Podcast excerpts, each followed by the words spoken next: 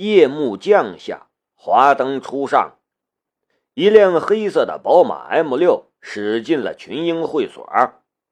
车子里就坐了两个人，夏雷和申屠天音。这一次，申屠天音没有带任何保镖，也没有开他的劳斯莱斯幻影，而是坐夏雷的车。这似乎也是在给外界一个信号：我已经是名花有主了。车子停下，夏雷和申屠天音下了车。两人的无名指上都戴着一只大钻戒，两人手拉着手往群英会所的大厅走去，郎才女貌，宛如一对新婚的夫妻。申屠天音不时用眼角的余光去看他和夏雷手上的钻戒，亮晶晶的钻戒在灯光下闪闪发光。他的脸上也洋溢着甜美的笑容。夏雷的感觉却非常奇怪，拉着申屠天音的柔仪，戴着象征订婚的钻戒，此刻他竟然有一种分不清楚戏里戏外的混乱感觉了。这种感觉冒出来之后，他的心里有些自责的道。我在胡思乱想些什么呢？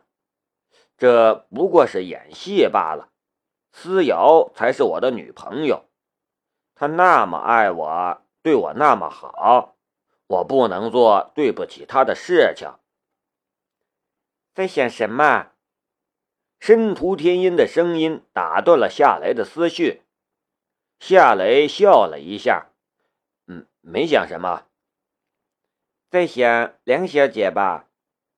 夏雷无语，这你都知道。我这次来无疑是羊入虎口，你可要保护好我，不要让老虎吃我。申屠天音笑着说：“这看似一个玩笑，但真实的情况却是这样的。古可武是申屠天音为他的近鸾。”以古可武的为人和手段，他会坐视申屠天音与别的男人交往，他恐怕会抢先下手。夏雷轻轻握紧了他的柔仪，放心吧，有我在，没人能伤害你。申屠天音脸颊上的笑容更明显了，两只酒窝悄然打开。宛如蓓蕾初放的百合，似乎是接到了门卫的通报，古可武和古可文兄妹俩从大厅里面迎了出来。兄妹俩一个西装笔挺，一个穿着华丽的晚礼服，也是人中龙凤，贵气逼人。看着夏雷和申屠天音手拉着手，恩爱亲密的样子。古可武的脸色顿时阴沉了下来，看夏雷的眼神也充满了恨意和敌意。但这只是一眨眼的事情，眨眼间，他的脸上便堆满了笑容，风度翩翩的道：“天音，怎么这个时候才来？让我等了好久。”申屠天音淡淡的道。我和我未婚夫有点事儿，所以来迟了，不好意思。你未婚夫？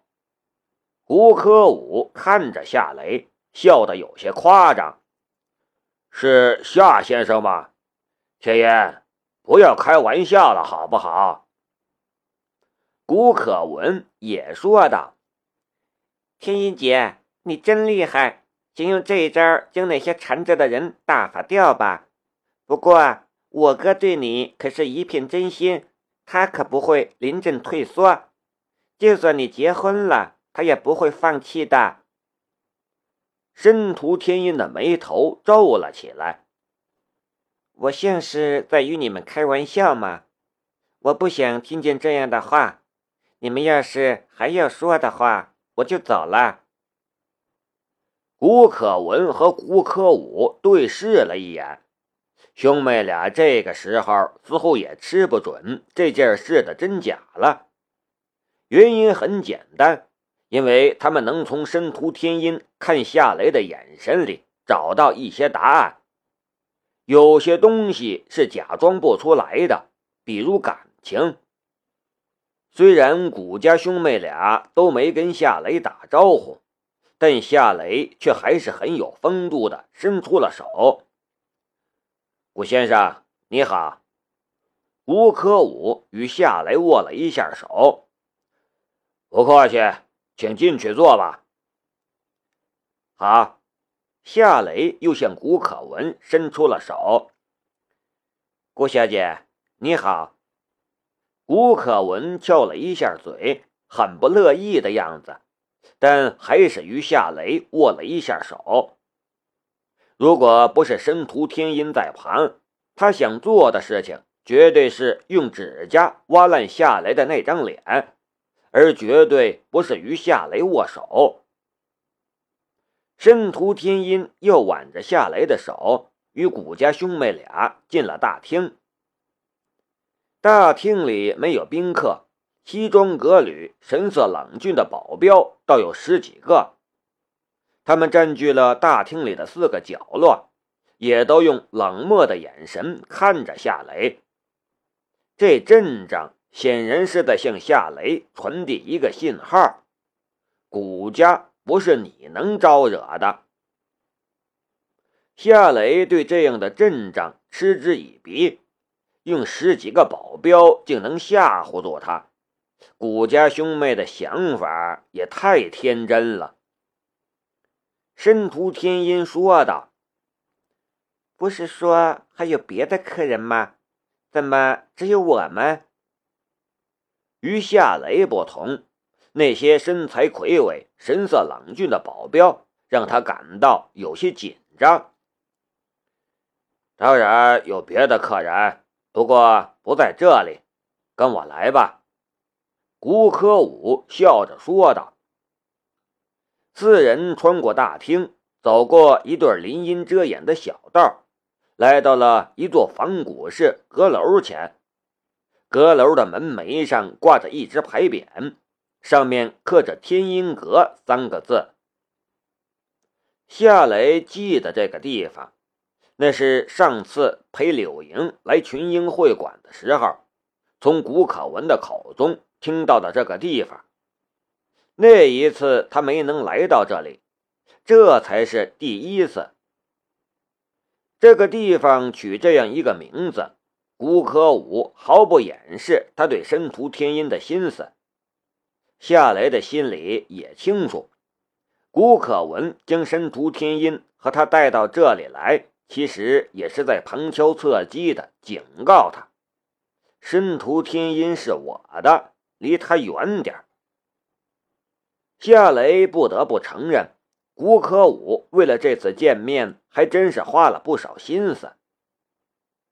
天音阁的门是紧闭着的。古可武和古可文到了门口，却没开门进去，反而站在门旁，微笑着看着夏雷和申屠天音。请进。古可武的脸上带着温柔的笑容。申屠天音说道：“你们在玩什么？”古可文笑着说道：“天音姐，你就进去吧。”我哥为你准备了一份特别的礼物。申屠天音看了夏雷一眼，夏雷点了一下头。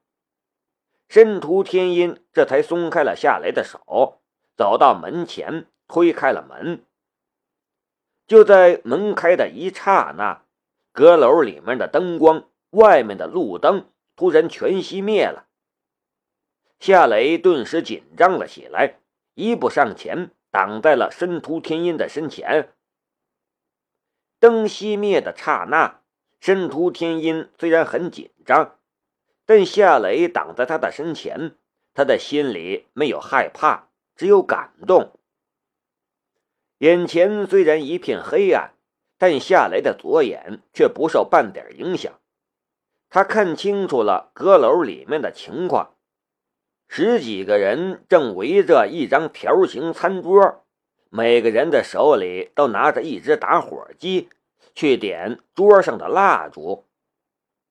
这些人有男有女，也好像经过多次排练，他们的动作很协调，很统一。十几根蜡烛几乎在同一时间被点燃，形成了一个新的形状。烛光驱散了黑暗，餐桌后面的墙壁上挂着一幅申屠天音的喷绘海报，在他的旁边还有一段很煽情的文字：“天音，这是我们认识的第九百九十九天，我与你相识的每一天，我都记得。”你的笑，你的声音，你的一切都让我着迷。在这个特别的日子里，请允许我向你表白。这时，一个乖巧的女孩推着一辆装满玫瑰花的小车，从阁楼里的一个房间里走了出来。不用去数，这里的巨大玫瑰花花束一定是九百九十九朵。这时，夏雷也才发现，点亮蜡烛的宾客里竟然有好些是娱乐圈的明星，柳燕、陈好、杨幂等等，可谓是星光灿烂。烛光晚餐有着深情表白的巨大海报，还有九百九十九朵玫瑰，再加上一大群娱乐圈的大腕明星。这次晚餐要浪漫有浪漫，要时尚有时尚。这世界上又有多少女人能经得起这样的诱惑？古可武走进了阁楼，从花车里面捧起了那一束巨大的玫瑰花花束，单膝跪在了申屠天音的面前，深情表白道：“天音。”我对你的心从来就没有变过，从我见到你的那一刻起，我就深深的爱上了你，无法自拔。我无法想象没有你的人生还有什么乐趣，请你怜惜我的这一片真心，与我在一起吧。一屋子的明星和几个古可武的朋友一起鼓掌，一些人还怂恿的道。天音小姐，接下他的花吧。天音小姐，可武是一个痴情的男人，这样的男人要珍惜。天音小姐，这个世界上唯一配得上你的男人就只有可武了。你们在一起一定会成为这个世界上最幸福的一对儿。一屋子的人七嘴八舌，场面很热闹，也很欢乐。他们似乎忽略了一点，那就是申屠天音是带着未婚夫来的，而他的手上还戴着订婚钻戒。其实，最无视夏雷这个未婚夫的人，不是这些宾客，而是古可武。一个男人当着一个女人的未婚夫求爱，这是什么性质的事情？这已经不是单纯的无视了。更是赤裸裸的践踏与侮辱。夏雷还没有做出反应，申屠天音就着急了，生气了。顾客，我，你把我请到这里来，就是看你演戏吗？我已经和夏雷订婚了，你怎么能这样做？吴可武却一点都不生气的样子。你是我的。我这一辈子非你不娶，别说你只是订婚，就算你已经结婚了，我也要追求你，直到把你追到手。哇，好浪漫，好多情的男人！胸部很大的柳燕捂着波涛汹涌的胸部，一副已经被感动了的样子。叶花啊，这么浪漫的求爱！你怎么能拒绝呢？有人怂恿道。古可文笑着说道：“欣欣姐，你难道要让我哥跪到天亮吗？你快接花呀！”申屠天音气道：“你们这样做太没礼貌了！我已经说的很明白了，我已经和夏雷订婚了，除了他，我不会再接受任何的表白。”所有人的视线都聚集到了夏雷的身上。那些人的嘴上虽然没说什么，但他们的心里的台词似乎是这样的。人家当面给你戴绿帽子，这样无视你，你能怎么样呢？吴可武盯着夏雷，脸上的笑容忽然消失了。夏雷，识趣的话，立刻离开这里。你不配和天音在一起。你现在离开，你这一辈子平安无事。我们以前的恩怨一笔勾销。如果你敢说个不字，你可以试试。他的话音刚落，夏雷突然一脚踹了过去。